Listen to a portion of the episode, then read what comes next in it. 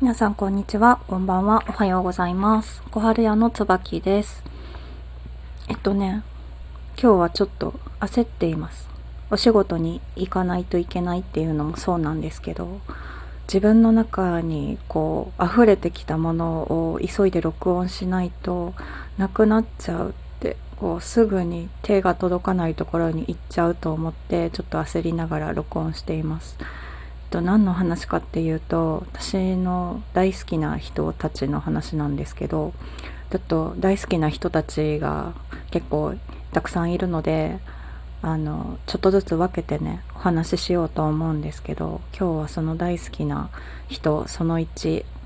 あその1はあのランク付けとかじゃないですからね。それは誤解しないでくださいね。1番目に話しますってことです。ナンバーワンってことじゃなくってみんな同じように同じようにじゃないけど大切に同じレベル感で愛しいと思っているからそのランク付けじゃないっていうことはあの勘違いしないでほしいんですけど一番目に話す人のことを話したいです。と私推しがいるんです藤田ゆかりっていうシンガーソングライターの人なんですけどピアノで弾き語りをしてて毎週木曜日9時からなんだあれツイキャス？ツイキャスで配信をしている方なんですけど、まあ、ちょっとあのご縁があってその推しとね今交流させていただけてるっていうありがたい状態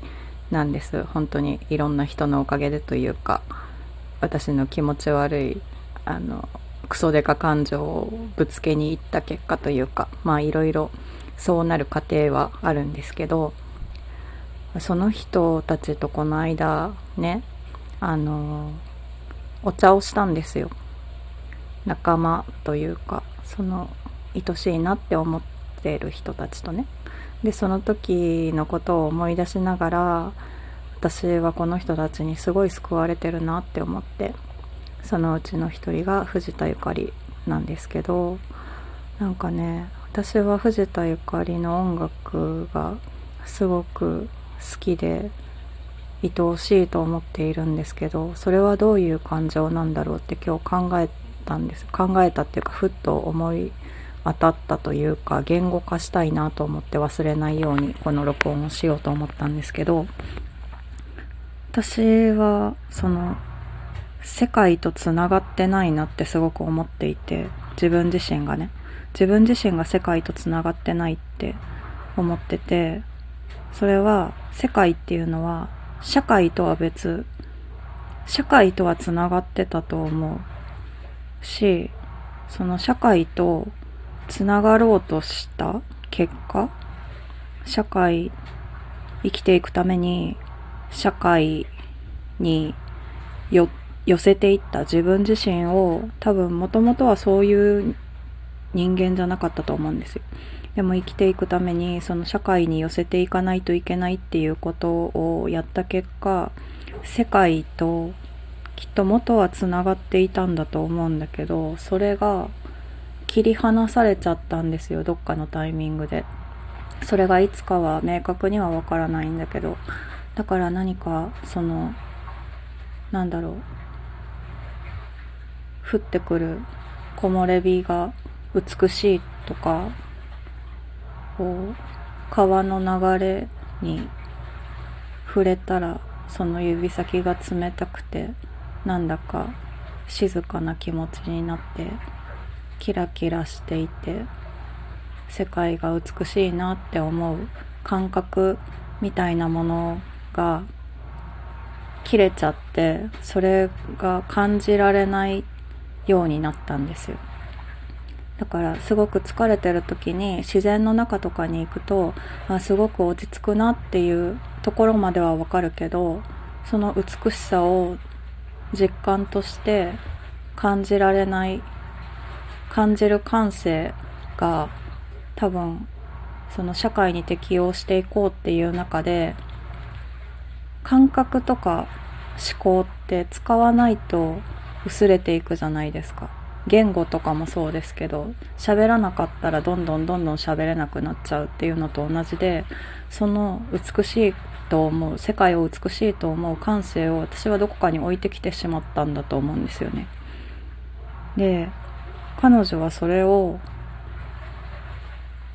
ちゃんと今でも感じていてその音楽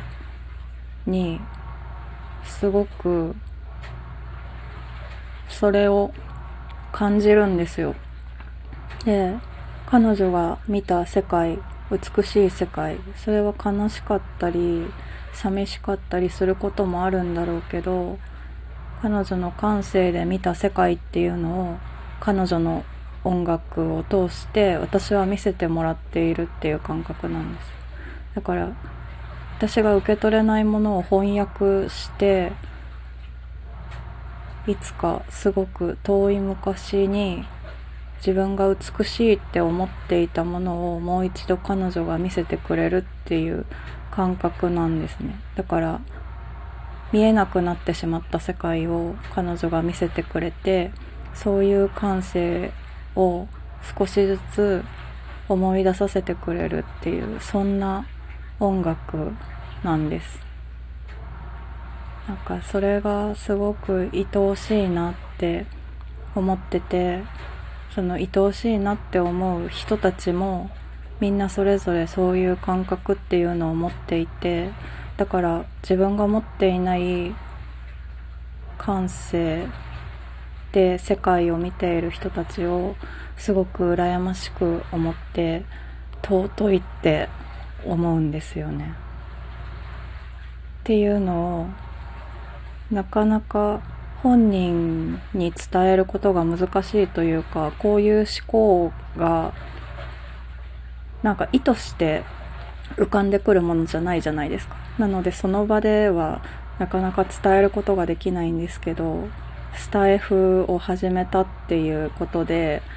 頭にふっと蘇ってきたこと思い浮かんだことをすぐにこう物質として残しておけるっていうのがすごくありがたいと思って今この感情をちゃんと伝えないとって思ってこの録音をしました。この感覚が伝わるかどうかわからないし全然何言ってるかわからないって思うかもしれないんですけどそれはそれでよくって自分の中に生まれた感情があってそんな風に思っていてそれを届けたいって思ったよっていうことが伝わったらいいなと思いました取り留めもない話でしたけど自分にとってはこれは残しておかないといけないものだなって思ったので聞いていただけて嬉しかったです最後までお付き合いいただきありがとうございました。また次回の放送でお会いしましょう。次はね、もしかしたら別のお題が間に挟まるかもしれないけど、その自分の周りにいる愛しい人たち、推したちの話をまたしたいと思っているので、よかったらそちらも聞いてみてください。それでは本日は以上になります。今日も聞いていただきありがとうございました。また次回の放送でお会いしましょう。小春屋の椿でした。さよなら。